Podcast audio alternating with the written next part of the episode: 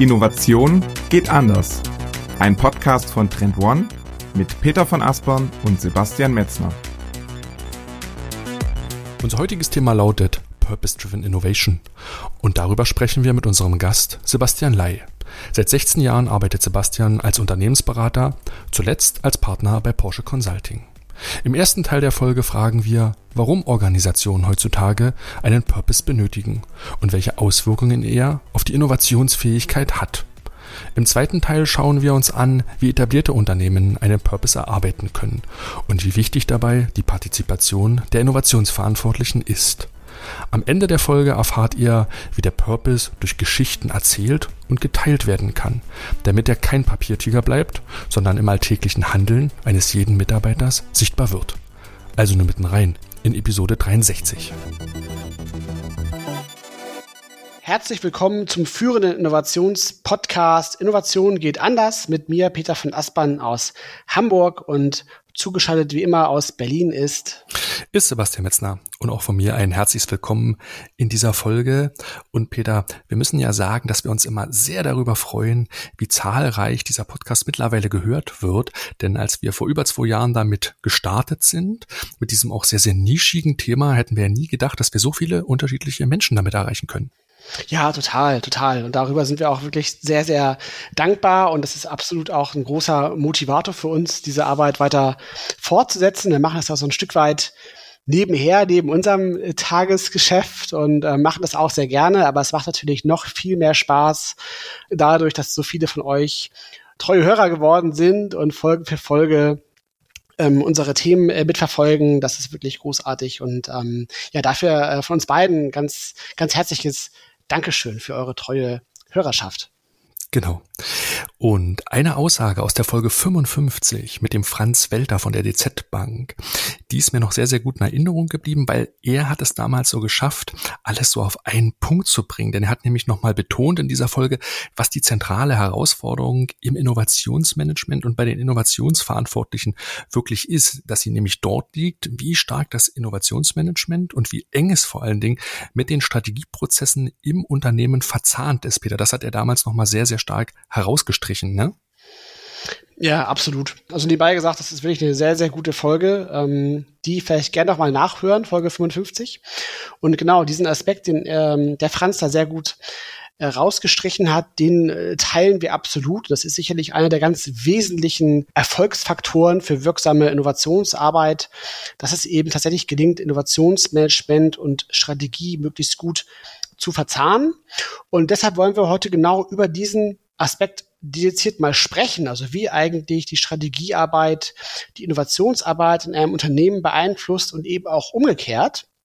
Und dazu schauen wir uns die wichtigsten Punkte dieses Ineinandergreifens von Strategie und Innovation eben mal heute ein Stück weit genauer an. Und wir fragen, wie dieses interdependente Zusammenspiel von allen handelnden Personen optimal gestaltet werden kann. Genau. Und wie immer machen wir das nicht alleine, sondern wir machen das mit unserem heutigen Gast. Herzlich willkommen, Sebastian Ley. Schön, dass du heute bei uns bist. Ja, ich freue mich auch sehr, heute hier sein zu dürfen. Vielen Dank. Ja, Sebastian, wir, wir kennen uns schon ähm, eine ganz schön lange Zeit tatsächlich und ähm, sind uns im Laufe der Jahre über verschiedene Stationen immer mal wieder begegnet.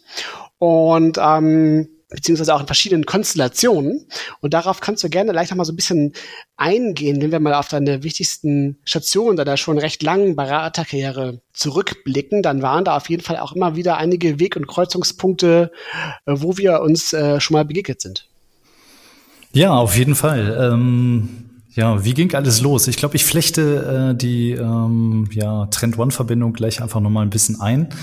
Ich bin vom Hintergrund her Volkswirt, Soziologe, habe internationale Beziehungen studiert, ähm, ein Großteil oder eigentlich fast ausschließlich äh, in Großbritannien und ähm, habe damals äh, meine Masterarbeit zur Hungersnot in Südostafrika geschrieben und ähm, bin dort dann eigentlich zum ersten Mal mit dem Thema Zukunftsforschung in Verbindung gekommen und war dann so fasziniert von dieser Materie, dass ich gesagt habe, damit will ich irgendwas später mal anfangen und bin dann nach meinem Studium äh, ja bei einer Beratung eingestiegen, der Unity, äh, die sich mit genau dem Thema strategische Vorausschau mit Szenarien und Innovationsmanagement und strategische Unternehmensführung befasst. und habe dort eigentlich Mittelständler wie Konzerne äh, über fast zehn Jahre ähm, beraten dürfen und nach Unity äh, bin ich dann als Prinzipal bei Harvard und Partners eingestiegen durfte dort äh, am deutschen Markt den neuen Geschäftsbereich Innovation aufbauen. Horvath selbst kommt ja eigentlich so sehr stark aus dem Thema Corporate Finance und äh, hat aber auch erkannt über das Thema Balance Scorecard, dass das Thema Unternehmenssteuerung natürlich auch einen strategischen Überbau braucht und das Schmiermittel der Innovation in der Mitte. Und ähm, dort habe ich dann ein neues Portfolio aufgebaut äh, mit den ja eigentlich wesentlichen Kernfragen des Innovationsmanagements. Warum wollen wir überhaupt innovieren? Wo wollen wir innovieren? Und wie kriegen wir das denn hin und ähm, ja, durfte das mit diversen Kunden zusammen machen. Danach war ich äh, in meiner letzten Station Partner bei Porsche Consulting, ähm, habe dort das globale Beratungsfeld Strategie und neue Geschäftsmodelle aufgebaut. Also auch hier wieder so eine Verzahnung zwischen Strategie und Innovationsarbeit und ähm, durfte dort auch ein komplett neues Team aufbauen und habe sowohl natürlich mit Porsche Consulting Projekte im VW-Konzern gemacht zum Thema Zukunft der Mobilität in unterschiedlichen Formen und Farben, ähm, aber auch dann bei Industriekunden. Seit Anfang letzten Jahres äh, bin ich äh, als freier Berater unterwegs, arbeite aber auch hier und hier kommt dann wieder auch so ein bisschen der Ankerpunkt, unter anderem auch mit Trend One zusammen, ähm, wo wir ähm, genau diese Schnittstelle von Zukunftsforschung, Zukunftsmanagement mit Strategie und Innovationsarbeit entsprechend jetzt gemeinsam bearbeiten. Und ja, ich habe parallel jetzt noch eine Ausbildung als systemischer Organisationsberater angefangen. Ich habe mich die letzten 16 Jahre immer sehr stark inhaltlich natürlich irgendwie mit Fragen beschäftigt, mich mit den Prozessen beschäftigt, bin aber immer wieder an der Fragestellung der Menschen vorbeigekommen und ähm, hier ähm, ja, bin ich gerade noch dabei, in Heidelberg eine Ausbildung als systemischer Organisationsberater zu machen, ähm, wo genau diese Ergänzung stattfindet. Was sind unsere Haltungen? Was sind unsere Überzeugungen? Wie können wir wirklich Veränderungen auch in Organisationen bringen? Nicht nur auf der inhaltlichen Ebene, sondern auf der Beziehungsebene. Ja, das ist durchaus interessant, ne? Dass dieser menschliche Aspekt sozusagen beim Thema Innovation aus meiner Sicht eine immer stärkere Bedeutung einnimmt und ich glaube ein ganz, ganz wesentlicher Teil ist. Aber lasst uns vielleicht für die Folge erst aus der strukturellen Ebene schauen und uns gerne einmal nochmal bei dem ganzen Thema Leitbild von Organisationen als Ausgangspunkt verorten, weil das Thema Strategie, das ist ja sehr, sehr komplex, vielschichtig, um das ein Stück weit aufzufacettieren. Lass uns gerne so beim Leitbild einsteigen, der, der höchste Punkt quasi so einer Organisation und dadurch auch ein bisschen der abstrakteste Punkt. Unter dem Leitbild ne, finden sich ja solche Begriffe wie Purpose, Vision, Mission, die Werte, die in einem Unternehmen geteilt werden sollen, wieder. Aber gerade der Purpose hat sich in den letzten Jahren als ganz, ganz starkes Thema, als ganz starker Begriff so hervorgetan und ist in den Organisationen eigentlich auf dem Vormarsch? Lass uns zum Anfang gerne einmal klären, warum der Purpose so stark auf dem Vormarsch ist und warum brauchten Organisationen heutzutage einen übergeordneten Purpose? Ich teile definitiv auch die Beobachtung, dass das Thema Purpose gerade im Kontext von Strategiearbeit, aber auch von persönlicher Motivation auf jeden Fall auf dem Vormarsch ist. Ähm, Im Kern geht es, wenn wir über Purpose reden, ja eigentlich um ein hochsystemisches Konstrukt, weil es im Endeffekt ja immer irgendwie meine persönlichen Überzeugungen, Haltungen, ähm, meine Sehnsüchte natürlich auch mit dem Außen, mit der Umwelt verbindet. Und wenn wir das jetzt mal auf Unternehmen übertragen, können wir genauso gut die Frage stellen, was ist sozusagen meine individuelle Triebfeder und was ist sozusagen die organisatorische Triebfeder? Und ähm, wir haben, glaube ich, so in den 2000er Jahren Jahren oder im letzten Jahrhundert durch die Industrialisierung, ähm, glaube ich, auch eine Entkopplung gesehen. Und ich kann als alter Soziologe natürlich noch Marx zitieren, äh, die Entfremdung von der Arbeit, äh, die da stattgefunden hat und welche Arbeits, was die Arbeitsteilung der Industriegesellschaft hervorgebracht hat und was das mit uns gemacht hat, glaube ich, ähm, sind wir jetzt natürlich auch durch das Anthropozän bei neuen Fragestellungen angekommen, wo wir über geopolitische Fragestellungen, Fragestellungen der Nachhaltigkeit, äh, Fragestellungen der Art und Weise, wie wir zusammenarbeiten wollen und zusammenleben wollen, natürlich diese großen Fragen auch im Unternehmenskontext diskutiert werden und immer wieder ähm, ja das Innen, also sprich unsere persönlichen Haltungen und Überzeugungen mit dem Außen, das, was wir in der Umwelt wahrnehmen, entsprechend zusammenbringen. Und das führt zu einem Paradigmenwechsel in Unternehmen, äh, die ja gerade getrieben wird und dann auch irgendwie eine Triebfeder für die Energiewende ist, die Ernährungswende ist, die Mobilitätswende. Und im Endeffekt der Purpose äh, zusammen mit der Vision und Mission, du hast es ja gesagt, Sebastian, ist wie so eine Art strategischer Kompass, äh, der es uns hilft, unser Handeln auszurichten und dort natürlich auch wirtschaftliche mit ökologischen und sozialen Interessen in Einklang zu bringen. Und jetzt ist es tatsächlich auch so, dass wir auch beobachten, dass viele Unternehmen tatsächlich ja auch aus einem starken Purpose heraus gegründet werden. Also fast schon so eine Art ein aktivistisches Element sozusagen in sich tragen. Ne? Also wirklich quasi mit einem ganz klaren Sinn und Zweck gegründet werden. Äh, wir sehen es auch ganz viel im Kontext zum Beispiel der Nachhaltigkeit, wo quasi dieser Purpose wirklich auch ganz tief im Unternehmenszweck eingewebt ist. Und ähm, auf der anderen Seite sehen wir aber auch, dass eben ja auch etablierte Organisationen sich mit diesem Thema Purpose auseinandersetzen müssen, was eben äh, für etablierte Organisationen vielleicht auch ein Stück weit komplexer und schwieriger ist. Ähm, was ist also deine Beobachtung, wie äh, ja, etablierte Organisationen sich diesem Thema Purpose annähern? Ja, die Beobachtung ist, äh, dass Purpose mehr als nur ein Statement sein sollte und ähm, ich glaube, dass jede Organisation, egal ob etabliert oder nicht etabliert, sich mit Purpose-Fragestellungen im Kontext ihrer strategischen Ausrichtung beschäftigen muss.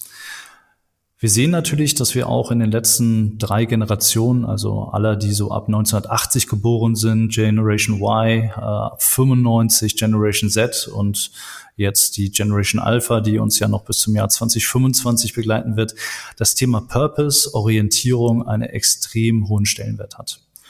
Und ähm, alle drei, ähm, sag ich mal, Generationen können wir zur Generation Purpose zusammenfassen. Und im Kern würde ich schon sagen, dass äh, diese Neukalibrierung, die in Organisationen gerade stattfindet, das Thema Einklang von People, Planet, Profit, ähm, da natürlich eine Herausforderung spielt. Wenn ich ein neues Geschäftsmodell habe, kann ich natürlich das rund um meinen Purpose frisch bauen.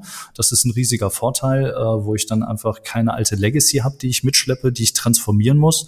Ähm, gerade aber, wenn wir über diese diversen Wenden sprechen, die ich vorhin erwähnt habe, äh, und wenn die gelingen sollen, dann ist es umso wichtiger, dass wir die etablierten Firmen in den Märkten mitnehmen und diese Transformation entsprechend gestalten. Und Transformation heißt immer Übergang vom heute ins Morgen. Und ähm, das ist so ein bisschen, sage ich mal, so die, ähm, warum bringe ich etwas in die Welt und was möchte ich in die Welt bringen? Äh, also was ist wirklich meine Triebfeder meines täglichen Handelns?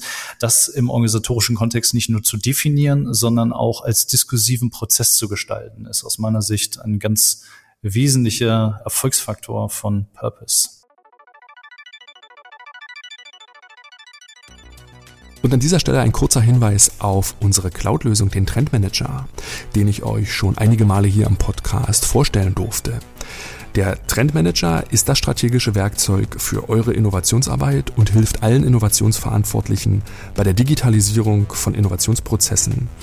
Mit dem Trendmanager habt ihr den Vorteil, eure eigenen Trendradare erstellen zu können und damit ihr die Trends nicht mehr aufwendig identifizieren müsst und wirklich Zeit spart, haben wir den gesamten Content bereits für euch in das Tool getan.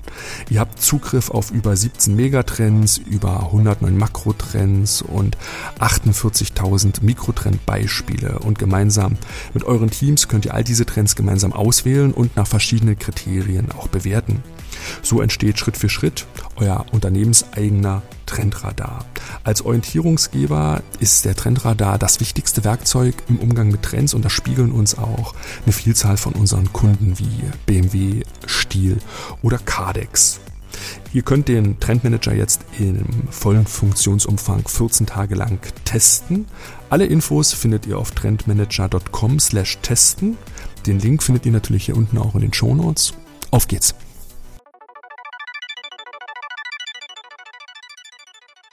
Mhm.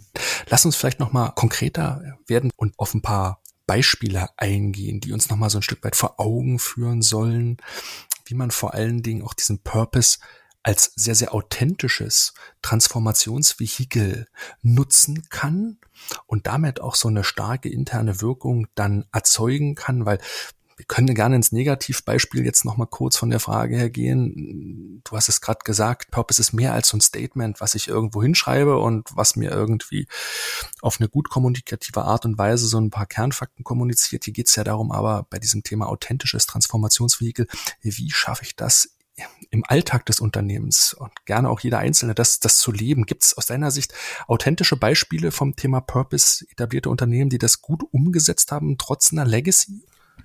Ich würde sagen, dass eigentlich alle Firmen da draußen gerade auf einem Purpose-Weg sind, auf einem sogenannten Purpose-Quest sind wie eben gesagt, das Thema Glaubwürdigkeit des Handelns ist ähm, aus meiner Sicht ein ganz wesentliches Merkmal von Purpose. Und ähm, hier geht es darum, dass Firmen wirklich authentisch in ihrem Geschäftsmodell an bestimmten Themen arbeiten, wie zum Beispiel, wie gelingt es mir, ähm, die Services, die Rohmaterialien, die ich mache, ethisch gerecht zu produzieren und herzustellen. Wie gelingt es mir, gesellschaftliche und kulturelle Anliegen ähm, mit meinem Geschäftsmodell zu adressieren? Wie kann ich es hinkriegen, nachweislich grün zu werden und nicht nur Green Talking zu machen. All das sind Elemente, ich habe ja von dem Transformationsraum gesprochen, von innen und außen, natürlich eine ganz wichtige äußere Notwendigkeit, die Konsequenzen des Anthropozän darstellt, gleichzeitig dann natürlich auch dieser Purpose Quest im Innen stattfinden soll und in Handlung überführt werden muss. Und ähm, hierbei spielt natürlich die Strategie eine ganz entscheidende ähm, äh, Grundlage, weil sie im Endeffekt wie der zukünftige Bebauungsplan ist, den wir als Organisation, wie, wie wir als Organisation in die Welt gehen wollen. Und dieser Bebauungsplan ist im Endeffekt wie so eine kleine Anweisung, die immer wieder kontinuierlich weiterentwickelt wird, äh, um zu einem purpose-orientierten Unternehmen zu kommen. Und ein Purpose ist so wie eine Strategie auch nie statisch. Also äh, nichts ist für immer in Wachs gegossen. Und gerade in Zeiten der Agilität, da kommen wir vielleicht auch später noch drauf, ähm, ist dieser äh, ja, Diskurs in Organisationen ein ganz entscheidendes Element, ähm, dort auf den eben genannten Themen auch äh, ein kontinuierliches Engagement zu haben und daraus sowohl aus dem Innen als auch nach dem Außen ähm, eine Wirkung zu entfalten. Und was würdest du sagen, was sind vielleicht auch wichtige Faktoren, um auch als Außenstehender ein Unternehmen als glaubwürdig wahrnehmen zu können in Bezug auf seinen Purpose? Unternehmen werden im Endeffekt purpose-orientiert, indem sie werteorientiert arbeiten. Und diverse Studien haben gezeigt, äh, dass die Hälfte der Verbraucher der Generation P Marken und Organisationen attraktiv finden, die neue und innovative Produkte anbieten, die genau diese Werteorientierung haben. Das heißt im Endeffekt für uns als Strategie- und Innovationsverantwortliche, dass eigentlich jedes Produkt oder jede Dienstleistungsinnovation dem Unternehmenspurpose zuträglich sein sollte. Das heißt, neue Marken müssen vormals äh, konsequent äh, entlang des Purpose ausgerichtet werden. Und ähm, heutzutage ist aus meiner Sicht das Thema Purpose auch als ein ganz wesentlicher Differenzierungsmerkmal am Markt, wo wir äh, traditionelle Marken als Konsumenten mit ethisch orientierten und werteorientierten Marken äh, entsprechend differenzieren. Absolut. Das gilt ja tatsächlich auch, also sowohl für Konsumentenmarken, ne, wie du es ja gerade beschrieben hast, also was auch den Marktauftritt und die Differenzierung angeht. Aber es gilt ja gleichwohl tatsächlich auch für Unternehmen als Arbeitgebermarke zum Beispiel. Ne? Also in diesem War of Talents, ähm, War for Talents besser gesagt, äh, ist das ja auch ein absolut relevanter Treiber, wie man jetzt auch gerade in den USA sieht. Ne? Ähm, Stichwort Great Resignation, wo ja ähm, so viele Menschen wie noch nie zuvor ihre Arbeitgeber verlassen. Das unterstreicht ja auch noch mal mehr, dass eben auch in dem Kontext Purpose ein ganz wichtiger Differenziator ist. Aber in diesem Konstrukt ist Purpose ja nicht die einzige Dimension, die da eine Rolle spielt. Wir sind ja sehr spitz eingestiegen. Sebastian hat ja eben erwähnt, so das, was der höchste Punkt der Organisation ist. Und wenn ich auf Strategieprozesse drauf gucke, mache ich ja am Anfang immer erstmal eine Anamnese. Ähm, das heißt, ich frage die Mitarbeiterinnen, Mitarbeiter, wo steht denn das Unternehmen? Was würdest du dir denn theoretisch wünschen, äh, wo das Unternehmen im Jahr 2030 steht? Also Purpose heißt auch im Kontext von Strategiearbeit ein Mitarbeiterengagement zu schaffen. Und ähm, das kann man sehr, sehr gut über die Anamnese, die am Anfang des Strategieprozesses steht, aber auch über die ähm, ja unterschiedlichen Bausteine, die dann entwickelt werden und Teil des Leitbildes sind, neben dem Purpose ähm, dann entsprechend ausgestalten, bis hinein in das Thema, was sind unsere strategischen Ziele, was sind die Maßnahmen und wie steuern wir das Ganze und wie kommen wir dann auch zu einem kontinuierlichen Strategieprozess. Also da sehe ich auf jeden Fall einen riesigen Wandel weg von statischen, wir machen Strategie, dann exekutieren wir, hin zu einem viel ja, dynamischeren Modell. Um nochmal vielleicht kurz ein bisschen auf das Leitbild einzugehen, neben dem Purpose, ich habe lange mit mir gerungen, ob das Thema Purpose äh, eine neue Komponente in einem Leitbild bei einem Unternehmen sein sollte und ähm, bin am Ende zum Schluss gekommen, ja, es muss es sein weil ähm, der Purpose ist wirklich etwas, was ähm, ja die grundlegende Wirkung und den Sinn der Organisation beschreibt. Ähm, die Mission ist etwas, was den Mehrwert, der im Sinne des Kundenversprechens geschaffen werden soll. Und die Vision ist ja der strategische Anspruch, äh, den ich für mich als Organisation formuliere. Und diese drei Elemente in Einklang mit den Unternehmenswerten stellen im Endeffekt wie so eine Art häufig wird ja ein Leuchtturm oder ein Nordstern als Metapher bedient, ähm, der im Rahmen der Strategiearbeit und dann auch der Kommunikation nach innen wie nach außen immer wieder als äh, wesentlicher Ankerpunkt dient. Ich sehe das absolut genauso wie du, ne? Und ich, ich finde es deswegen auch richtig und deswegen habe ich auch ehrlich gesagt diesen Einstieg gewählt, weil es wie so eine Art Überbau ist. Ne? Du hast gerade nochmal diese Bestandteile des Leitbildes aufgezählt und, und der Purpose ist schon etwas, was in den letzten Jahren A für mich als additiver Anteil hinzugekommen ist und der auch in seiner Relevanz, wir haben das in den letzten 10, 15 Minuten gut nochmal deutlich gemacht, auch in eine sehr, sehr hohe Attraktivität, du hast doch die Beispiele genannt, wohin das alles ausstrahlt, gewonnen hat. Und ich glaube, Organisationen ohne starken Purpose haben es im Grunde in der Zukunft auch sehr, sehr schwer, wirklich stark in der Innovationsfähigkeit zu sein, weil der Purpose, glaube ich, schon ein zentraler Motor ist, der dieses ganze Thema maßgeblich so mit antreibt und vorantreibt. Und deswegen ist es, glaube ich, auch im Rahmen dieser strategischen Ausrichtung von Unternehmen so, so extrem wertvoll. Ich frage mich dann nur, ganz ehrlich gesagt, wird dann das Thema Mission und Vision, die ja früher immer ganz oben hingen, jetzt so ein bisschen in den Schatten gestellt von dem Purpose? Oder ist das eigentlich ein Dreiklang, der eher gleichberechtigt ist aus deiner Sicht? People, Planet, Profit. Ähm, aus meiner Sicht ein Dreiklang, äh, um es ganz kurz zu machen, aber um noch eine Begründung zu geben. Ich glaube, wir brauchen einen Purpose, ein Wozu. Ähm, wir brauchen eine klare Richtung, ein Zielbild und wir brauchen auch eine klare Positionierung von dem, was wir in die Welt bringen wollen. Und das erfordert aus meiner Sicht mindestens drei Sätze. Ob die dann am Ende im Rahmen eines Leitbildes Vision, Mission und Purpose heißen, ähm, wichtig ist, dass ein Unternehmen diese partizipativ formuliert. Ähm, eine Strategie und auch ein Leitbild heißt ja auch immer ganz klar, sich für oder sich auch gegen etwas zu entscheiden. Und wir erleben es in unserem Alltag, ist es so leicht, immer wieder neue Projekte zu starten, loszuschießen. Und als Menschen fällt es uns häufig deutlich schwerer äh, zu negieren, also Dinge abzulehnen. Und diese Schärfe, die dann auch im Rahmen eines Strategieprozesses passiert und auch wenn ich Management-Teams oder Unternehmensteams beobachte, wie sie dann um Wörter ringen, heißt es jetzt Automobil oder Mobilität? Ähm, allein diese Veränderung dieser beiden Wörter in einem Vision oder Mission oder Purpose Statement haben eine gewaltige Wirkung auf das Werteversprechen. Von daher ähm, ist natürlich die Präzision von Sprache hier eine ganz interessante und auch die Bedeutungs, äh, die wir bestimmten Wörtern zumessen. Häufig passiert es ja, das ist vielleicht auch mit einer der Gründe, warum sich Menschen nicht immer verstehen oder verständlich machen können, dass die ähm, Wortbedeutungen anders interpretiert werden von dem einen als von dem anderen. Und ein Strategieprozess führt auch genau über diesen diskursiven Prozess, dass darum gestritten wird, ob es jetzt Auto oder Mobilität heißt oder irgendetwas Drittes, ähm, ist natürlich das Bild von Mobilität, das müssen wir ausschmücken. Und das ist auch Bestandteil der Strategie. Was ist der InScope? Sind es nur vier Räder? Sind es zwei Räder, die äh, äh, neue Mobilität ausmachen? Sind es vielleicht drei Räder? Ja, äh, und das ist dann genau die Fragestellung, die dann äh, natürlich in irgendeiner Weise immer wieder jede strategische Entscheidung, die in einem Unternehmen getroffen wird, sollte immer im Kontext des organisatorischen Leitbildes gespiegelt werden. Und gleichzeitig müssen wir uns immer wieder auch aus dem Kragen wieder aus dem Matsch rausziehen, äh, weil wir so schnell wieder in irgendwelchen operativen Themen sind, in individuellen Innovationsprojekten, aktuellen Fragestellungen sind, wo natürlich auch das Thema Strategie sollte Strategie sein und kein Troubleshooting-Fahrplan, wo wir haben ein paar Defizite identifiziert und ähm, die müssen jetzt mal eben behoben werden. Das ist nicht Strategie.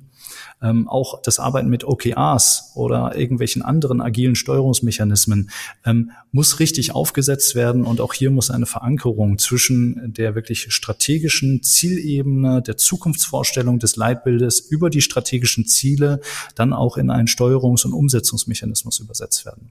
Und das ist im Endeffekt, sage ich mal, diese Kernfunktion des Leitbildes. Und wir kennen alle diese Aussagen, nee, braucht man nicht. Ähm, aus meiner Sicht, ähm, es braucht sie, aber sie müssen zum Leben erweckt werden. Und häufig wurden sie nicht zum Leben erweckt und wurden dementsprechend nicht als relevant erachtet. Ich äh, muss gerade schmunzeln, jetzt, weil ich jetzt nochmal frage, nach dem Beispiel, weil du mir davor ein bisschen so ausgewichen bist, aber vielleicht versuche ich es hier nochmal. Gibt es denn tatsächlich konkrete Beispiele, die das ins Leben überführt hat? Firmen, die man konkret da annennen kann, die uns so ein bisschen so eine Assoziation auch vor Augen führen? Ich sag mal so, ein Flagship-Beispiel, was immer wieder gerne ähm, ähm, ja, zitiert wird, ist das Thema Patagonia. Äh, und Patagonia äh, spendet, ich glaube, drei oder vier Prozent ihres Profits äh, für ähm, das Thema des Naturschutzes.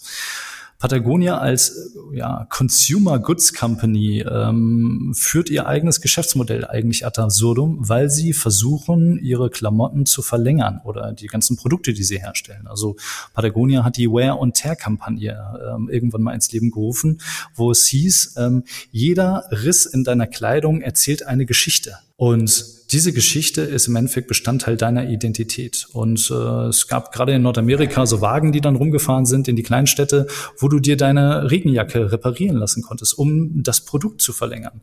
Um daraus natürlich dann aber auch immer wieder eine Erinnerung zu haben, Mensch, bei dem Kletter, bei der Klettersteige, da ist dieser Riss entstanden. Und Patagonia sagt im Endeffekt, äh, sag ich mal, wenn wir wirklich uns das konkrete Purpose Statement angucken und ich das jetzt noch gut auf die Kette kriege, we're in business to save our home planet.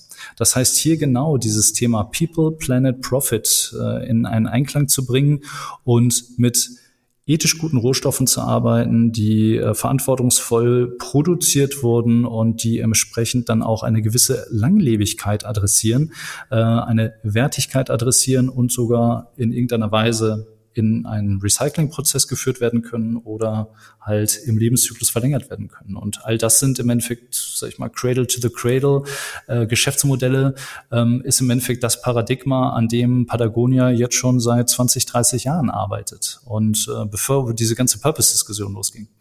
Andere Unternehmen, die jetzt nicht so ein hoch involviertes Produkt haben, also wenn wir jetzt über Waschmittel sprechen oder so, ist das ja sicherlich für den einen oder anderen da draußen ähm, oder über weiße wahre Produkte, ähm, ist es ja auch immer die Frage, ja, wie, wie, wie emotional ist so ein Produkt, ne? Und so eine Kletterjacke ist irgendwie ein bisschen emotionaler für als eine Waschmaschine, ist jetzt eine Wertung, aber ähm, äh, auch Miele äh, als Firma hat äh, sich das Purpose Statement gesetzt, äh, Shaping the World We Want to Live in. Also es geht immer wieder bei den ganzen Purpose Statements um diese Verbindung zwischen dem Außen und dem Innen und das, was wir tun, wirklich in irgendeiner Weise in den Einklang zu bringen äh, mit den Anforderungen, ähm, die die Industrialisierung und das Anthropozän hinterlassen hat.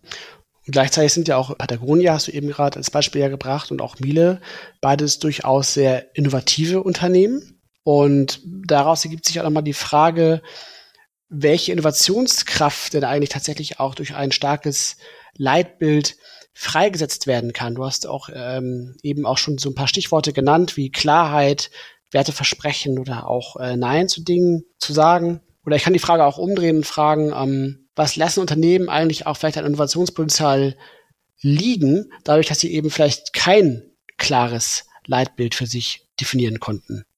Mhm. Also wie eben erwähnt, ähm, braucht es ein gutes, klar formuliertes Leitbild und äh, dieses sollte natürlich partizipativ getragen werden, sollte auch erstritten worden sein und sollte in irgendeiner Weise ja, konsensfähig sein. Das ist erstmal die erste Grundlage. Aber dann haben wir nur Worte erstritten und gemeinsam erarbeitet, gebrainstormt wichtig ist, äh, dass dann äh, dieses Leitbild auch entsprechend runtergebrochen wird. Also wenn wir jetzt mal nochmal auf den Strategieprozess blicken, nachdem wir die Anamnese gemacht haben, geguckt haben, was bringt die Zukunft, wo steht das Unternehmen heute, dann ein Leitbild formuliert haben, das ist so der zweite Schritt in der Strategiearbeit, dann geht es um die Formulierung der strategischen Ziele, der strategischen Stoßrichtung. Und ich komme normalerweise eigentlich vom Leitbild dann in diese strategischen Stoßrichtungen rein und leite dann aus den strategischen Stoßrichtungen ganz konkrete Ziele ab. Und auch hier ist äh, das ganze Thema ähm, der Leitbild, äh, ja, sag ich mal, Effektivität äh, wird im Endeffekt daran gemessen, wie gut kriegen wir das Purpose Statement, Vision Statement, Mission Statement in die Realität zu übersetzen und äh, das wirklich in die Herzen und Hände der Menschen übergehen zu lassen. Und Veränderung macht uns immer Angst. Eine Strategie stellt ja immer eine äh, Zukunftsvorstellung dar und äh, die ist immer anders als das heute wenn wir auf die neue Woche blicken, haben wir manchmal Angst, weil irgendwelche Aufgaben anstehen, äh, denen wir uns noch nicht äh, gerüstet fühlen oder die vielleicht neu sind. So, dann äh, reagieren wir erstmal auf Ablehnung damit. Und ähm, ich glaube, dass das genau auch dann die Aufgabe von Führung ist, ähm, auch von ähm, einer guten Kommunikationskultur, einer guten Fehlerkultur äh, und auch eine lernende Organisation zu schaffen äh, und da kontinuierlich dran zu arbeiten, die im Endeffekt dann auch ähm, ja, ähm, eine Strategie zum Leben erwecken und dass sie dann im Endeffekt nicht nur ein Papiertiger bleiben. Das heißt aber im Umkehrschluss auch, dass Unternehmen dadurch, dass sie sich eben diesem Thema Purpose, dass sie sich diesem Thema stellen, ja, und sich mit dem Thema Leitbild auseinandersetzen, auch mit den weiteren Aspekten, die du ja schon erwähnt hattest, wie äh, Mission, Vision, aber auch Werte, dass das unter Umständen aber auch so eine Art Transformationsprozess eigentlich auch in Gang setzen kann, oder? Ist es immer. Äh, also ansonsten ist es keine Strategie. Äh, wenn wir einfach sagen, weiter so, ähm, dann würde ich sagen, ist das Wesensmerkmal einer Strategie nicht erfüllt. Also ähm, sicherlich geht es bei einem Geschäftsmodell immer darum, besser zu werden. Also das sind so die ganzen Leistungsfragestellungen, die wir machen. Aber es geht auch immer darum, das ganze Thema der Differenzierung zu denken, also das Anderswerden. Und ähm, diese beiden Blickwinkel brauchen wir im Endeffekt äh, in der in der Strategie. Und ähm, ja, müssen diese dann natürlich auch ähm, zum Leben erwecken. Und ich finde das Thema gerade im Kontext Strategie, das ganze Thema Corporate Storytelling oder auch Story Listening. Was sind denn die Narrative, die in Organisationen rumgeistern? Warum machen wir denn die Dinge heute so und warum haben wir sie denn schon immer gemacht? Und wie könnten sie denn in Zukunft anders gemacht werden, wenn es denn sozusagen ein Gedanke ist, der in der Strategie steckt? Es gibt äh, äh, Firmen, die sagen, da gehen wir nicht hin. Da gibt es so ein schönes Bild von Paul Watzlawick. Äh, da geht ein betrunkener Mann nachts durch die Straßen, trifft auf einen Passanten oder einen Polizisten und fragt ihn, Herr Wachmeister, ich glaube, ich habe meine Schlüssel verloren. Ich habe schon überall geguckt. Dann sagt der Wachmeister, waren Sie schon da hinten? Da, wo es ganz dunkel ist? Nee, da war ich nicht. Da traue ich mich nicht hin.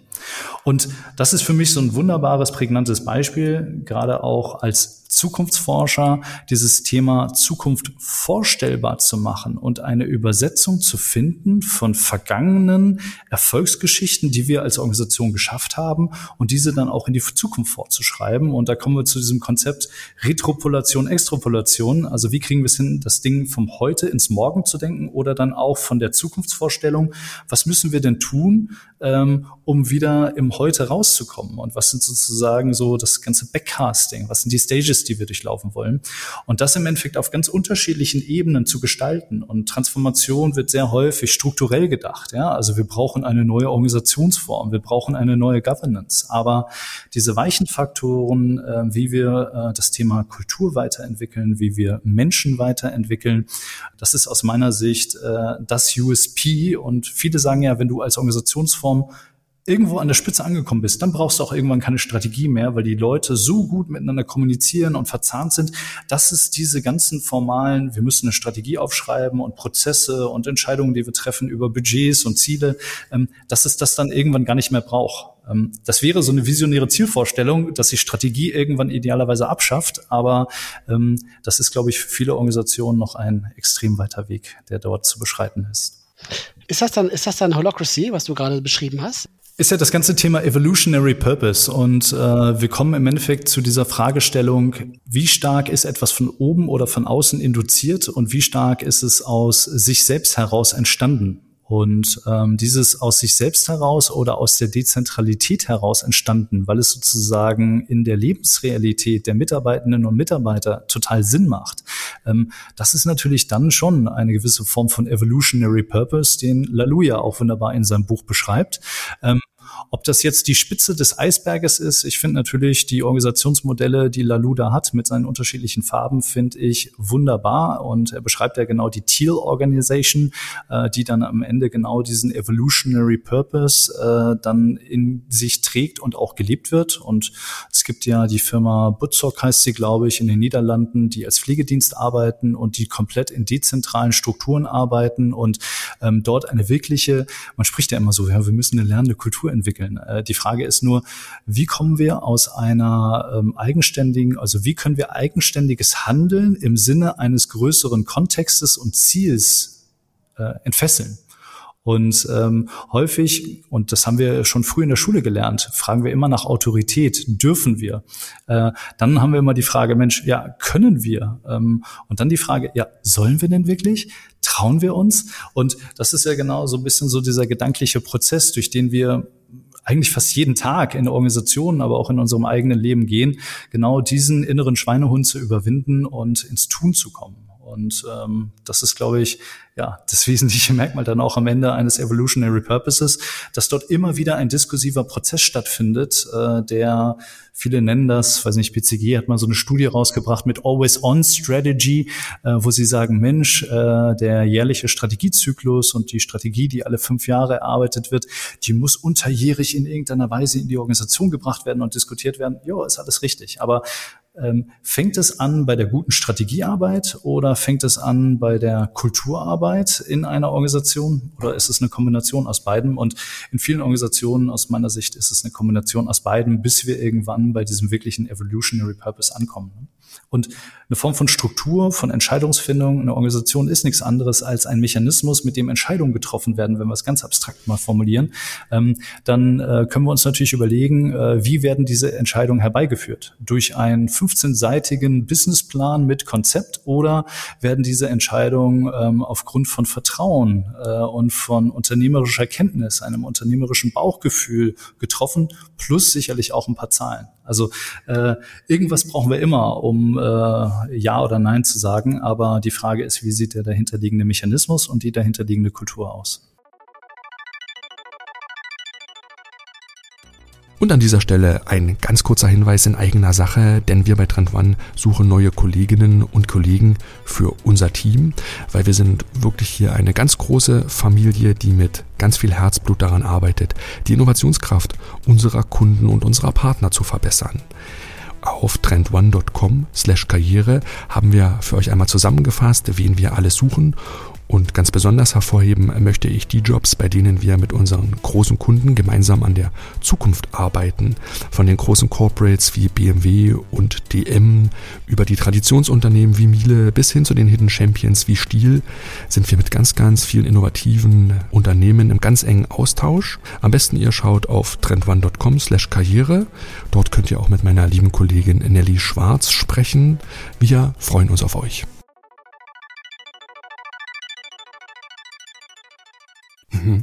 Ich frage mich gerade, wenn wir auch von, von, von den Menschen und den handelnden Personen ausdenken, dann ist es ja so, dass gewisse Organisationen sehr gut darin sind, einen Purpose sich zu geben oder mit ihm auch gegründet zu werden, andere wiederum nicht. Also das Purpose-Thema funktioniert ja nicht überall gleich gut. Es gibt viel falsch zu machen auf dem Weg. Häufig ist es dann so, wenn ich nicht die richtigen Leute mitnehme, dann habe ich so Not Invented Here-Syndrom. Wie partizipativ, weil du auch vom Diskursraum sprichst. Wen muss ich da mit einbinden? Wen muss ich mitnehmen? Welche Rollen, welche Personen, welche Funktionen? Ja, auch die Frage hier, ist das Innovationsmanagement daran beteiligt? Definitiv. Also eine Strategie sollte immer über hierarchieübergreifend entwickelt werden. Sie sollte immer aus einer heterogenen Gruppe heraus erarbeitet werden. Das können die organisatorischen Einheiten sein. Das sollten aber auch in der Berücksichtigung unterschiedliche Persönlichkeiten sein, die ganz unterschiedlich auf das Geschäft blicken. Natürlich ist auch das Thema Kultur und interkulturelle Themen ein ganz wesentlicher Faktor, der gerade bei uns hier so im westlichen Kulturraum häufig unterschätzt wird. Also gerade wenn es darum geht, Strategieteams zu staffen, äh, wird dann häufig, ach nee, es ist nur ein halbtägiger Workshop, dann lassen wir Asien mal außen vor. Wir denken aber dann Asien aus dem europäischen Kontext irgendwie mit und ähm, irgendwie bleibt das ganze Thema dann noch so ein Satellit und wir haben irgendwie nicht einen gemeinsam wirklich tragfähigen Strategieansatz. Also das ist schon mal so eine ganz wesentliche Grundlage. Und äh, wenn ihr mich nach der Rolle des Innovationsmanagements fragt, ist natürlich das Innovationsmanagement, ich habe ja anfangs so diese Metapher des Schmiermittels mal verwendet. Ähm, äh, das Innovationsmanagement ist eine der vernetztesten Einheiten, die es in einer Organisation gibt. Also wenn wir uns überlegen, von der strategischen Ausrichtung her kommt, ähm, gehen wir in die Ideenfindung, Konzeptentwicklung, Umsetzung, Skalierung. Ähm, an was für unterschiedlichen Unternehmensbereichen wir als Innovationsschaffende vorbeikommen, ist gigantisch. Und das erfordert natürlich auch die Fragestellung, was ist die Wertschöpfungstiefe und was ist die Funktion des Innovationsmanagements in der Organisation? Und grundsätzlich geht es ja immer darum, bei Innovation etwas Neues in die Welt zu bringen. Und ähm, aus dem Strategieprozess heraus gedacht, reden wir dann ja sehr häufig über das Thema Innovationsportfolio Management. Und da geht es dann ja immer sehr stark darum, was sind die heutigen Fähigkeiten und Kompetenzen, die wir als Organisation haben und wie können wir die in irgendeiner Weise sinnvoll für neue Dinge nutzen. Wo müssen wir aber auch, und das ist wiederum dieses Anderswerden in der Strategie, neue Kompetenzen und Fähigkeiten aufbauen oder kooperieren, dazu kaufen, was auch immer, um dann auch wiederum neuartigere Wertversprechen oder Werteversprechen ähm, aus der Innovation hervorzubringen. Und Innovation müssen wir natürlich immer ganzheitlich aus dem kompletten Portfolio denken. Das heißt nicht nur aus der organischen, sondern auch aus der anorganischen Innovationsarbeit herauskommt, was im Endeffekt dann ja auch äh, Startup-Kooperationen, M&A-Aktivitäten, ähm, äh, irgendwelche anderen Formen von offenen Innovationsnetzwerken oder Ökosysteminnovation ist also ein großes Stichwort, ähm, wo wir ähm, gar nicht mehr in Branchen denken, sondern vielmehr in äh, ja, Lebenswelten von Kunden Kunden denken und darin innovieren und uns die Frage stellen, wie kriegen wir es hin, die Bezahl- Kommunikationsschnittstelle zu besetzen. Häufig nehme ich es noch wahr, vielleicht das noch ein kleiner Einschub, ähm, dass der Innovationsschaffende oder die Innovationsschaffende sehr stark in einer Prozess-, Organisations- und Governance- und Facilitation-Perspektive unterwegs ist und aus meiner Sicht noch viel strategischer in diese Orchestriererrolle kommen muss, um diese ganzen eben genannten äh, Bausteine sinnvoll zusammenzubringen und dort im Schulterschluss mit Vorstand, äh, mit den anderen strategischen Funktionen in der Organisation Organisation, aber auch mit den operativen Einheiten, die äh, dann in die Entwicklung oder später auch in die Umsetzung involviert sind, ähm, wirklich dort eine, eine steuernde Umsetzungsfunktion übernehmen und weg von der Umsetzung hin zu einer Steuerung, strategischen Vorausdenken, strategisch Steuern Rolle kommen. Das sage ich natürlich als Stratege. Ähm, und 16 Jahre in der Beratung gearbeitet, nie im operativen Innovationsmanagement gewesen, ist ja natürlich immer ein großer Kritikpunkt, den man mir unterstellen kann. Aber trotzdem ist es eine Beobachtung, die ich in äh, sehr vielen Organisationen äh, und Branchen machen durfte. Mhm. Aber herauszustellen ist schon hier ne, unsere Ausgangsthese, desto enger Innovation und Strategie, jetzt in dem Fall Strategie als Purpose, als Leitbild interpretiert, desto enger das miteinander verzahnt ist, desto stärker Innovationsabteilungen, Innovationsverantwortliche auch an der Erarbeitung, der Umsetzung des Purpose beteiligt werden, desto erfolgsversprechender, zumindest so in der Theorie, auch Innovationsfähigkeit, Innovationsstärke am Ende des Tages, oder? Auf jeden Fall.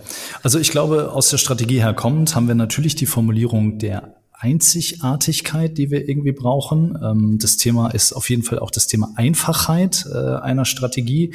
Das heißt, die Strategie sollte einfach und verständlich und ganz prägnante Botschaften in sich tragen.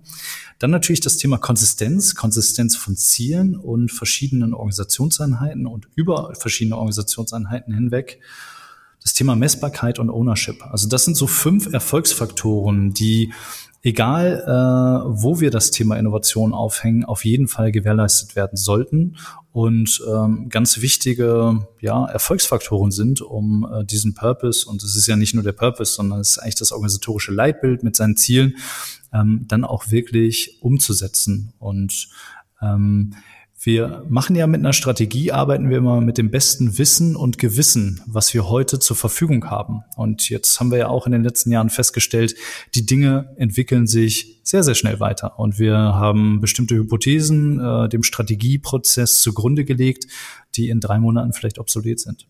Und das ist, glaube ich, die große Herausforderung für Organisationen, sich dann nicht nur immer mit den neuen Impulsen und Veränderungen zu beschäftigen. Da sind wir nämlich wieder in diesem operativen Sumpf, von dem ich gerne spreche, auch wenn es dann teilweise hochstrategisch für das Unternehmen ist, weil das Geschäftsmodell gefährdet ist, also Ersatzteile fehlen, Supply Chains brechen zusammen etc. pp. Ähm, dann äh, brauchen wir da natürlich in irgendeiner Weise auch einen Contingency Plan. Ne? Und dann rücken natürlich in einer solchen Zeit, wo wir in einem Krisenmodus sind, übergeordnete, langfristige strategische Fragestellungen ähm, ja etwas in den Hintergrund. Und auch das ist eine Kompetenz, die viele Organisationen in den letzten Jahren aufbauen durften. Ähm, dieses Thema der Resilienz, ähm, der organisatorischen Agilität äh, innerhalb von zwei, drei Wochen äh, von einem analogen Vertriebsmodell auf ein digitales Vertriebsmodell umzustellen, um das Geschäft weiter am Laufen zu halten. Ähm, das sind natürlich Dinge, äh, wo wir auch gesehen haben, dass auf einmal Dinge möglich werden können, wenn es das Umfeld und die Umwelt auf einmal äh, als Notwendigkeit voraussetzen.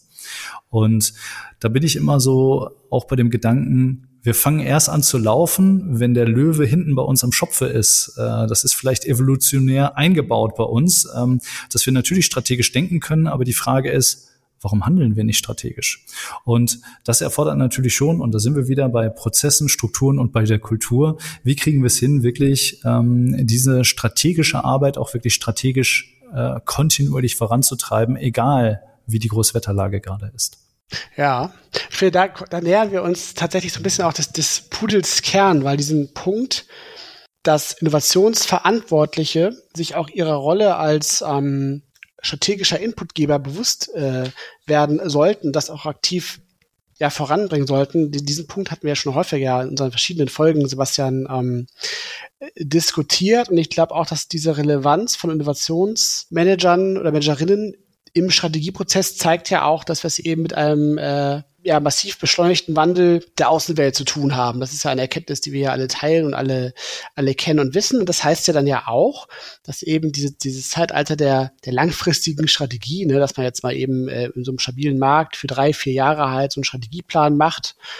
Und dann ist das erstmal so, diese Zeiten sind ja jetzt ein Stück weit passé.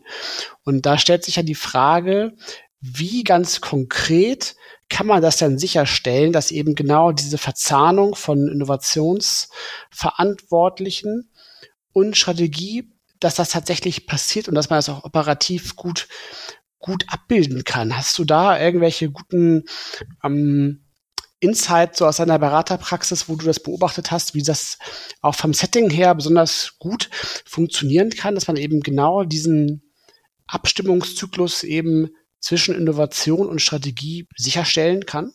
Hm. Im Endeffekt ist es ja so ein Oszillieren, so ein Hin- und Her-Wabern oder sozusagen sich hin und her bewegen. Ich hatte ja vorhin mal, und du hast es ja eben auch in deiner Frage formuliert, früher gab es genau diesen strategischen Planungsprozess. Äh, da wurde dann ein halbes Jahr strategisch geplant, dann wurden Maßnahmenpläne ausgerollt und die wurden dann in linearen Märkten dann häufig wunderbar exekutiert. Ähm, teilweise wurde dann noch ein neues Organisationsmodell implementiert, aber sobald das da war, dann konnten wir loslaufen und konnten ohne groß irgendwelche fiesen Seitenwinde oder Gegenwinde oder Hagelschauer ähm, den Dingen nachgehen. Ne? Und ähm, Heutzutage, glaube ich, ähm, braucht es beides. Also ich glaube, dass diese, oder ich bin fest davon überzeugt, ähm, dass umso mehr äh, das Umfeld äh, volatiler wird, desto mehr Struktur brauchen wir. Also ich glaube, das ist auch ein urmenschliches Bedürfnis.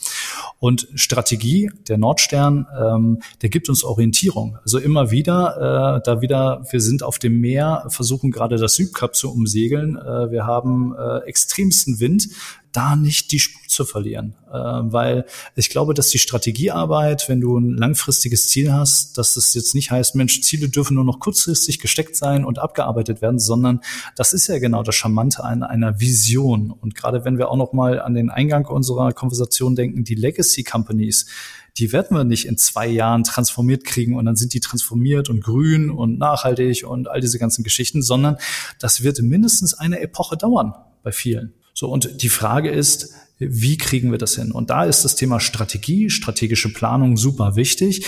Und dann habe ich natürlich diese kleinen Sachen, äh, wo ich sage, Mensch, entlang des Weges kommt dann auf einmal so, guckst so eine Spitze äh, äh, von so einem Stein aus dem Wasser raus. Ja, klar, das muss ich dann umschiffen. Da muss ich dann kurzfristig drauf reagieren können. Und ähm, das, glaube ich, ist auch das ganze Thema Umfeldscanning, also diese schwachen frühen Signale zu erkennen, ähm, diese in der Organisation, die wirklich relevanten Dinge äh, rauszufiltern und darauf Ressourcen und Handeln auszurichten.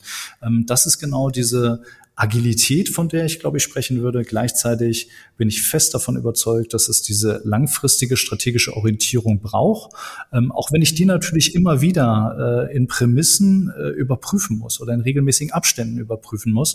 Äh, aber ja, und dann gibt es natürlich dieses Thema, was sind die Produktlebenszyklen? Also bin ich hier eher in einem Investitionsgüter oder in einem Konsumgüterbereich? Da habe ich natürlich dann auch ganz andere Geschäftslogiken, wo auch das Thema Strategien und auch die Investmententscheidung in Produktionsmittel, also alles das, was Kapitalinvestitionen angeht, ähm, je kapitalintensiver mein Geschäft, ähm, desto äh, ja, träger ist es. Ne? Äh, umso ähm, mehr Latenz habe ich dann auch in der Strategiearbeit. Ne? Wenn ich jetzt ein digitales Unternehmen bin, natürlich habe ich auch irgendwelche Assets, ja, äh, auch analoge Assets, aber da kann ich natürlich deutlich schneller äh, mal eben äh, mal eben äh, so eine Richtungs so einen Richtungswechsel vornehmen. Lass uns vielleicht noch mal einen kurzen Moment bei dem Thema Oszillieren verharren, weil das finde ich eigentlich ein, ein starkes Bild, was diese fast wechselseitige Kooperation sehr gut beschreibt oder bebildert, die, die Peter vielleicht auch vorhin meinte, als du gefragt hast, ja, das Pudel kann, wie, wie schafft man es jetzt, dass die Innovationsverantwortlichen tatsächlich dann auch in der Strategiearbeit quasi Gehör finden, dass sie dich dort auch wertschöpfend mit einbringen können. Da sind wir bei diesem Thema Top-Down versus Bottom-Up. Ne, mit diesem Oszillieren beschreibst du ja tatsächlich, dass es nicht immer nur dieses Top-Down von oben nach unten gibt, sondern auch nicht dieses Bottom-Up von unten nach oben, sondern dass es halt wie so ein Ball ist, der diese wechselseitige Kooperation gut betont. Wie, wie, wie gelingt so ein Oszillieren? Wie müssen wir uns das in der Praxis vorstellen, frage ich mich gerade. Hm. Ich glaube, dass wir ähm, sehr viele Strukturen in Organisationen haben und wo es sehr häufig ähm, ja so Spielfelder gibt, wo der eine spielen darf und wer der andere spielen darf und wo wir ähm, dann auch sehr schnell Grenzen setzen. Also wo ist die Grenze Corporate Development und wo fängt das Thema Innovationsmanagement an? Und aus meiner Rolle jetzt so heraus muss ich sagen, Innovation und Strategie sind untrennbar miteinander verheiratet. Und die Strategen, die planen ja immer, die denken die Dinge voraus und die Innovation ist dann ja häufig dann so, okay, wir haben jetzt eine strategische Richtung gewählt, jetzt kommt eine Idee, ein Konzept und äh, ein marktreifes Produkt oder Werteversprechen. Ähm, ich glaube, dass es hier eine deutlich engere Verzahnung braucht oder sogar ein Zusammenlegen der Unternehmensfunktionen, ähm, das dann auch zentral zu verankern. Häufig wird ja auch darüber diskutiert, wo muss Innovation aufgehängt werden? Muss es im Marketing aufgehängt werden oder muss es in der Technologie aufgehängt werden? Oder beides? Und wie kriegen wir Market Pull, Technology Push in Einklang? Auch das sind ja so ganz klassische organisatorische Fragestellungen und ich glaube, wir müssen aufhören, in ja, diesen Hoheitsgebieten zu denken und viel mehr in einen integrierten, und da sind wir wieder beim Kultur, ähm, äh, diskursiven Prozess kommen, ähm, wo wir ja, die Always-On-Strategy haben und die eben beschriebenen Signale, äh, neuen Phänomene, die auftauchen, entsprechend bewerten und daraus kollektive Entscheidungen treffen und uns dann überlegen, wer übernimmt die Verantwortung dafür? Und nicht nur funktionale Verantwortung zu übernehmen, sondern Teams aus unterschiedlichen Bereichen Verantwortung für Themen zu übergeben, ist aus meiner Sicht ein ganz wesentlicher Punkt, wo jemand mit einer Innovationskompetenz ähm, ja ein ganz wichtiger Baustein da drin ist, aber keine Ausschließlichkeit darstellt, sowohl auch bei stehenden Strategen. Hm, was ich mich gerade gefragt habe, ist, weil du hattest doch eben dieses Bild gehabt äh, mit dem mit dem Segler, der sich im Sturm befindet und das Nordkap umrundet, glaube ich, ne? Äh, irgendwie mhm. so, ne? Jetzt ist es ja so, dass quasi umso mehr Veränderungsdruck ja außen herrscht und umso schneller man sein muss als Unternehmen. Also angenommen, ich bin jetzt vielleicht so ein Unternehmen in der FMCG-Branche meinetwegen, ne, wo es ja besonders schnelllebig hergeht. Das war da ja aber immer schon so, fairerweise. Ähm, dann könnte man jetzt aber doch auch der Ansicht sein, dass, dass doch gerade da so Entscheidungsstärke und, und, und, und eine prozessuelle Klarheit extrem wichtig sind, um einfach auch schnell zu sein, weil ich ja jetzt nicht anfangen kann, quasi, wenn ich jetzt hier quasi mit disruptiven Innovationen konfrontiert bin, quasi so eine unternehmens- oder konzernweite Diskussionsrunde anzuzetteln, was wir denn jetzt so Locracy-mäßig, was sollen wir denn jetzt machen, sozusagen? Das frage ich mal jeden. Und drei Jahre später habe ich ja schon die Antwort. Ähm, das kann es ja irgendwie auch nicht sein, oder? Nö, definitiv nicht. Wir sehen aber auch ähm, gerade bei den Big Tech, äh, dass dort Entscheidungsprozesse innerhalb von zwei, drei Wochen getroffen werden können. Riesigste, größte Investitionsentscheidung. Und da kann man sich fragen, warum kriegt die Legacy Industry das nicht hin? Was ist ja, da warum, der Unterschied? Ja, ja. Was, was, was, fällt dir dazu ein? Also was sind denn so Unterschiede, die du da benennen würdest? Ähm, Paralyse durch Analyse. Also wir analysieren uns teilweise tot. Äh, wir wollen Business Cases sehen, äh, wenn die Business Cases nicht einer bestimmten Normierung entsprechen und durch fünf unterschiedliche Hände vordemokratisiert wurden, bevor sie dann in irgendein Board gehen, verbringen wir sehr viel Zeit und verbrennen wir sehr viele Ressourcen damit, die wir schon längst hätten auf die Umsetzung äh, setzen können. Das ist eines der größten Herausforderungen in den Unternehmen. Wie werden diese Entscheidungen herbeigeführt? Und was ist die Grundlage von Entscheidungen? Weil die Konzepte liegen super schnell auf dem Tisch. Mhm. Also Entscheidungsprozessgeschwindigkeit sozusagen ist ein ganz wesentlicher Faktor. Auf jeden Fall. Ja. Ja, guter Punkt. Also, ähm, weil das fand ich immer interessant, weil quasi das ja immer so, so on vogue ist, zu sagen, ja, ähm, es sollten alle äh, gehört werden, es sollte, all, sollte alle mit einbezogen werden. Ähm, wobei man auch dann selber, finde ich, so in der eigenen Praxis ja auch merkt, dass oft ja auch dann so so gefühlt auch aus der Mitarbeiterschaft sich auch gewünscht wird, dass ja Entscheidungen getroffen werden. Das ist ja immer so, so, so ein schmaler Grad, auf dem man sich da bewegen muss. Ne? Auf der einen Seite irgendwo Führungsstärke und Klarheit zu zeigen und auf der anderen Seite aber auch diese Mitbestimmung quasi an den richtigen Stellen und zur richtigen Zeit zu ermöglichen. Ich finde es immer, es ist gar nicht so einfach, das gut ähm, auszubalancieren und in der Praxis auch gut, gut umzusetzen. Mhm. Es ist ja häufig auch, Entscheidungen zu treffen, exponiert mich. Also Ja oder Nein zu sagen, bringt mich aus der Deckung hervor. Deswegen ist es ja auch, diese ganze New Work-Bewegung, das ganze Kooperative, was wir in den ganzen letzten Jahren gesehen haben, war ja eine wunderbare Ausgangssituation. Die Führungskraft wird auf einmal zum Moderator. Und ähm, muss so ein bisschen verbinden, die richtigen Leute ins Boot holen ähm, und dann beginnt nämlich genau dieser sehr zeitlich intensive Diskussionsprozess. Und ich glaube, dass wir, ich spüre das so langsam, äh, langsam wieder in eine Phase der die Tyrannei der Entscheidung, würde ich das nennen, ähm, dass wir ähm, zum einen sicherlich dieses Thema der Partizipation, der Mitsprache brauchen, ähm, auf der einen Seite, auf der anderen Seite dann aber auch diese Entscheidungskompetenz wieder haben müssen. Und ähm, jeder Trend hat einen Gegentrend, wissen wir alten Trendforscher. Momentan schwingt das Pendel wieder so ein bisschen zurück weil wir jetzt gerade ziemlich unstete Zeiten hatten und auf einmal gemerkt haben, Mensch, wir haben eigentlich aus einer Komfortsituation, zumindest in den meisten Unternehmen heraus, innovieren dürfen. Und die Krisen, die wir in den letzten Jahren erlebt haben, die haben mal wirklich gezeigt, was eigentlich wirklich möglich ist. Und ähm, wir haben eigentlich auch gesehen, dass wir vielleicht auch in einem operieren müssen in einem Dauerkrisenmodus. Und das erfordert natürlich dann auch wiederum eine andere Form von wie wollen wir unsere Prozesse organisieren, wie sieht die Aufbauorganisation aus, wie sehen die Governance-Modelle, also Entscheidungsprozesse in der Organisation aus. Ähm, das sind, glaube ich, jetzt schon so, äh, da sehe ich das Pendel gerade wieder so ein bisschen zurückschwingen. Mhm.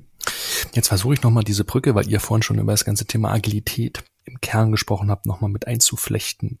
Denn wir haben heute nicht mehr die Zeiten der stabilen Märkte, ne, wo man drei bis fünf Jahre so strategische Planungsprozesse aufsetzen kann und die dann wirklich in diesem Wasserfallmodell dann nach unten exekutieren kann. Peter, das ist ja, was du gerade angesprochen hast. Der Entscheidungsgeschwindigkeit muss hochgehen, die Zyklen müssen kürzer werden. Always-on-Struktur hast du vorhin gesagt.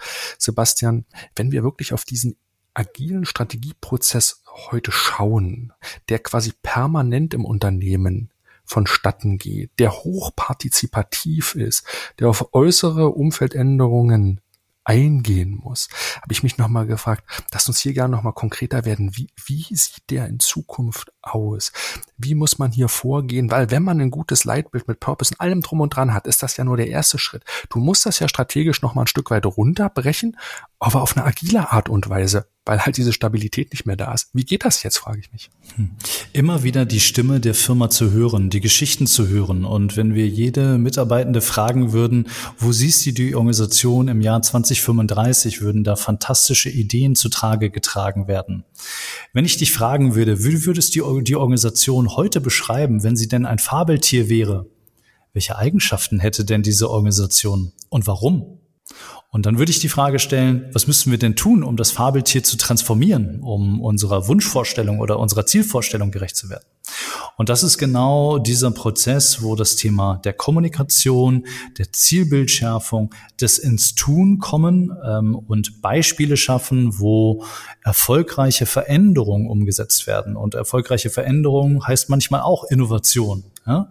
Äh, wo wir jetzt nicht nur Innovation als Produkt denken, sondern wo wir die Erfolgsgeschichte als solches denken und diese lernen zu erzählen und zu teilen. Ähm, die besten Geschichten werden am Lagerfeuer erzählt und äh, ich glaube, dass wir viel mehr Lagerfeuermomente schaffen müssen, um äh, das Feuer der Strategie auch wirklich entfesseln zu können. Das ist auf jeden Fall ein sehr schönes, sehr schönes Bild, weil so eine Organisation am Ende des Tages ja auch tatsächlich auch durch diese Narrative ja ähm, zusammengehalten wird. Und ich glaube auch, dass das im Bezug auf Ent Entscheidungsgeschwindigkeit, ne, hattest du ja eben nochmal angesprochen, Sebastian, ähm, natürlich auch so, so ein klarer Purpose enorm hilfreich ist, weil er dich ja schon auch bei Entscheidungen halt, ähm, also bei Entscheidungen halt ein ganz wichtiger Gradmesser und, und Kompass ja sein kann, um eben auch Entscheidungen überhaupt treffen zu können. Also, weil du dann dagegen ja abwägen kannst halt, ne? Zahlt das auf den Purpose ein, ja oder nein? Ich finde, das hatte man auch in der Folge mit dem, mit dem Heinemann von Covestro sehr schön gesehen, weil der hatte das ja auch erzählt, dass seitdem sie eben ähm, dieses Nachhaltigkeitsziel da verabschiedet hat, was dann da quasi freigeschaltet worden ist an, an Energie und, und, und Entscheidungs- und Taten, also Entscheidungskraft und, und Tatendrang, um eben diese konkreten ähm, Projekte anzuschieben, sieht man ja schon auch, wie dieses Zusammenspiel irgendwie dann auch an der Stelle tatsächlich funktionieren kann, ne? dass du eben dadurch, dass du eben sehr sorgfältig und vielleicht auch sehr abwägend diesen Purpose rausschälst und rausarbeitest, was natürlich ein, ein mühsamer und durchaus auch langwieriger Prozess sein kann, der dich aber hinten raus quasi schon auch ähm, also als Katalysator für die Beschleunigungsgeschwindigkeit sozusagen funktionieren kann, weil du eben so ein klares Kriterienset dadurch hast. So, ne? Also so greift es dann ja doch wieder auch ineinander halt. Ne? Und, und diese, diese Narrative, das sind dann im Grunde, das ist dann ja auch so ein Stück weit dieser soziale Kit, der das Ganze irgendwo zusammenhält, was ja ganz bestimmt ja auch durch, durch die, durch das Remote Working noch mal ja relevanter geworden ist. Das merkt man ja auch ganz stark, ne? dass man dann auch merkt, was macht meine Organisation eigentlich aus? Was ist es eigentlich, was ist diese Firma eigentlich, wenn ich jetzt mal ähm, die Räumlichkeiten abziehe und die Strategie vielleicht auch abziehe, was, was bleibt dann sozusagen übrig, was macht diese Kultur eigentlich aus? Und das sind dann tatsächlich diese, diese Lagerfeuer-Stories oder Momente halt, ne, die dann vielleicht dann übrig bleiben halt. Ne?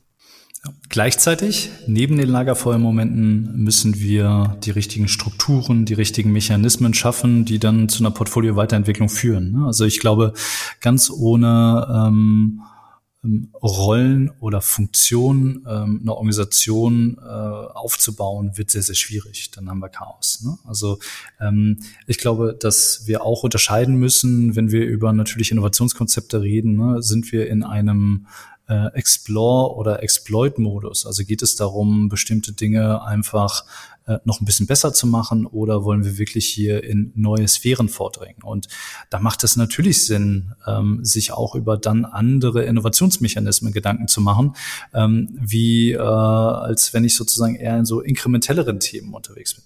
Und wo steht ein Thema im Lebenszyklus? Auch das ist ja so eine Frage, äh, äh, wann greife ich da wieder ein? Wie kann ich den Lebenszyklus verlängern? Äh, wie kann ich äh, hier noch mehr Wert ähm, aus einem bestimmten Produkt holen ähm, und Wert nicht nur ökonomisch, sondern gesellschaftlich, ökologisch. Und diese Schritte sind so viele kleine Schritte, die dann zusammengebracht werden müssen. Gleichzeitig sollten die sich aber immer wieder an einem größeren Bild orientieren. Und ich glaube, der inhärente Zweck, ähm, die, das, was wir, äh, wofür wir die Dinge tun, ähm, das ist, glaube ich, eine unheimlich starke Triebfeder, wenn die im alltäglichen Handeln und Tun sichtbar wird. Ah, das Thema Portfolio-Management, was du gerade nochmal gestriffen hast, gerade Sebastian, mit dem Blick auf die Uhr, ist, ist das eigentlich Stoff für so eine zweite Folge, die wir mit dir nochmal in Zukunft machen müssen? War natürlich auch hier innovationsverantwortlich mit den Strategen Hand in Hand arbeiten müssen. Aber deswegen, weil wir schon auf der Zielgeraden dieser Folge sind, würde ich gern nochmal so ein Stück weit, vielleicht als letztes, zu diesem ganzen, und das war ein ganz wichtiger Gedanke auch aus unserem Vorgespräch, wo wir auch nochmal über die ganze VUCA-Welt gesprochen hat, die ja auch so ein Synonym ist für das, was wir gerade hier schon fast eine Stunde besprochen haben. Da hast du gesagt, das Kuriose ist eigentlich, desto agiler und dynamischer das Unternehmen im Außen wird, desto stabilere Strukturen brauche ich eigentlich im Inneren der Unternehmungen. Ne? Ich, ich bezeichne das immer so als, als Haltegriffe. Ne? Du hast gerade gesagt, Geschichten sind ein wichtiger Teil davon. Lass uns da hier nochmal auf die Frage eingeben. Wenn das Außen extrem dynamisch ist, wie, wie viel äh, Haltegriffe, wie viel Stabilität brauche ich dann im Inneren? Purpose ist aber ein Haltegriff, an dem ich mich festhalten kann, um, um, um dieser VUCA-Welt eigentlich Herr zu werden. Lass uns darauf nochmal so ein bisschen schauen. Führung, Prozesse, Strukturen, Kultur ähm, sind für mich so vier Stichworte diese Haltegriffe und dann entsprechend überzeugende Inhalte, die ich als Organisation verkörpern möchte. Ähm, das sind auch nach wie vor starke Marken, die wir haben. Das sind leistungsfähige Produkte, auf die wir stolz sein können. Ähm, das sind ganz wesentliche Elemente, die es uns ermöglichen, auch in stürmischen Zeiten erfolgreich zu sein. Und ja, ich glaube, dass diese, diese Beobachtung, dass wir je dynamischer das Umfeld ist, wir mehr und mehr Strukturen brauchen, natürlich dann auch diese Anpassungsfähigkeit einer Organisation und auch von Führungskultur darstellt, ähm, wo wir erkennen müssen, ähm, in was für einer Zeit sind wir denn gerade? Und Innovationsarbeit in der Krise funktioniert immer anders als Innovationsarbeit in Boomzeiten, ähm, dass wir uns äh, da natürlich irgendwie darüber klar sind, was ist die große Wetterlage und ähm, welche Formen müssen wir hier als Organisation hervorbringen, um dann auch wirklich erfolgreich zu sein. Und es gibt auch immer wieder Phasen, wo wir die Organisation auf Effizienz trimmen. Dann gibt es wiederum Phasen, wo wir in Wachstumsphasen sind. Ähm, dann gibt es Phasen, wo wir in einem Purpose Quest sind. Warum auch immer. Ja, also ich glaube auch das zu erkennen, in was für einem Zyklus ist die Organisation gerade, in was für einem Mindset ist die Organisation gerade, wo kommen sie denn her? Gab es einen Übergang von einer Eigentümerfamilie auf ein professionelles Management? Auch all das sind ganz wichtige Aspekte ähm, auch der organisatorischen Rahmenbedingungen, ähm, die total wichtig sind. Stellen wir uns mal vor, die alte Inhaberin äh, bei einem familiengeführten Unternehmen ist auf einmal nicht mehr da und das ist auf einmal jetzt ein professionelles Management. Da ist ein Haltegriff dann verloren gegangen. Diese Person läuft vielleicht äh, mit ihrem unternehmerischen Brain hin und wieder nochmal über äh, die, das Werksgelände, ähm, hat aber nicht mehr diesen direkten Durchgriff, weil jetzt auf einmal ein professionelles Management da ist. Wie werden denn dann jetzt auf einmal Entscheidungen getroffen? Also auch das sind ganz interessante strategische und auch organisatorische Transformationen, ähm, die natürlich dann auch einen anderen Strategie- und Innovationsstil erfordern. Mhm. War nochmal ein ganz wertvoller Gedanke, hier zum Schluss, was ich heute mitnehme, ist tatsächlich, dass dieses Streben der Innovationsverantwortlichen, stärker in diese Purpose-Leitbild, in die Strategiearbeit einzumischen, aber dass das auf jeden Fall wahrscheinlich mit auch die Innovationsfähigkeit ganz, ganz stark treibt. Peter, wie nimmst du das wahr? Was nimmst du aus dieser heutigen Folge mit, wenn wir noch vielleicht Abschluss nochmal so eine gemeinsame Reflexionsrunde machen? Mhm. Ähm, also auf jeden Fall dieses Spannungsverhältnis, das wir auch, denke ich, ganz gut rausgearbeitet haben zwischen auf der einen Seite eben Mitbestimmung und, und Partizipation und auf der anderen Seite eben auch Klarheit in Führung durch Prozesse und, und, und Verantwortlichkeiten, um eben auch in der Lage zu sein, auch tatsächlich Entscheidungen dann auch mal treffen zu können. Ich glaube, das ist auch so ein Spannungsverhältnis, das bestimmt auch viele von den Hörerinnen und Hörern auch selber so wahrnehmen und erleben, weil ich glaube auch, das ganz stark durch diese Remotisierung ganz viele von solchen Schwachpunkten jetzt auch gnadenlos aufgedeckt werden, wo eben auch dieses Thema Führung ähm, nochmal vor ganz neuen Anforderungen ähm, gestellt wird, was dann eben ja auch schon angedeutet hat. Ne? Dass quasi früher ganz viele Dinge, die vielleicht nicht so glasklar definiert waren, einfach implizit so durch das Miteinander vor Ort in einem Büro über, überlagert werden konnten, was jetzt aber so nicht mehr funktioniert. Ne? Und, und da alle ähm, Dinge, die vorher implizit geregelt wurden, jetzt knallhart aufgedeckt werden und halt eine Formalisierung erfordern. Und von daher glaube ich, dass ähm, auch wenn viele Dinge äh, so weich klingen, ne, ähm, Purpose, Mitbestimmung und so weiter, dass eben auch schon diese, diese, diese Klassiker, die, die, die Sebastian eben nochmal angesprochen hatte, ne, Prozesse, ähm, Führung und so weiter, äh, absolut relevant äh, bleiben. Und das darf man auf der, auf der, auf der anderen Seite eben auch nicht unterschätzen halt. Ne? Also das, das ist auf jeden Fall so ein Spannungsverhältnis, wo es sicherlich jetzt keine klare Antwort gibt und kein klares Patentrezept, wie man sich da verhalten soll, sondern äh, diese Spannung müssen wir alle irgendwie aushalten und da einen guten Weg für uns finden. Das fand ich auf jeden Fall nochmal sehr, sehr spannend und ich sehe auf jeden Fall auch äh, Potenzial für eine weitere Folge, um da auch nochmal in das Thema Portfolio-Management mit Sebastian einzutauchen, weil da sich ja auch ganz viele Aspekte, die wir heute besprochen haben, dann auch noch mal in konkreterer Form äh, widerspiegeln. Also von daher denke ich, schreit das tatsächlich nach einer Fortsetzung. Sehr gut. Vielen lieben Dank, Sebastian, dass du heute unser Gast warst für die Einblicke und vielleicht für diesen Ausgangspunkt dieses Diskursprozesses, den wir auch so ein Stück weit vielleicht in diesem Podcast hier heute hatten. Vielen lieben Dank, Sebastian. Vielen Dank, hat mir auch von meiner Seite aus viel Spaß gemacht. Ich glaube, wir haben super viele Themen äh, gestriffen, ähm, einige Deep Dives gehabt. War mir eine große Freude, auch in dieser Konstellation äh, mal wieder mit Trend One äh, in Berührung zu kommen. Wie kann man mit dir in Kontakt, in den Austausch treten, wenn man sich mit dir über das ganze Thema Purpose, Strategieentwicklung weiter unterhalten will? Sehr gerne über LinkedIn oder über meine Webseite www.sebastianlei.de und ähm, ja, sonstige Kontaktmöglichkeiten, die digital zur Verfügung stehen. Ja, wenn euch der Podcast gefallen hat, dann empfehlt ihn gerne weiter an eure Kollegen oder Freunde. Wir freuen uns immer über positive Bewertungen bei Apple und bei Spotify. Wenn ihr Feedback und Themenvorschläge an uns habt, dann schreibt sie gerne an podcast.trendone.com und dann hören wir uns, Peter, wann genau wieder? Genau, wir hören uns wieder am Donnerstag, den 8. September und dann gibt's eine neue Folge unseres Ask Us Anything Formats. Da freuen wir uns schon äh, sehr drauf und bis dahin habt eine gute Zeit, bleibt gesund, macht's gut. Macht's gut, tschüss, tschüss.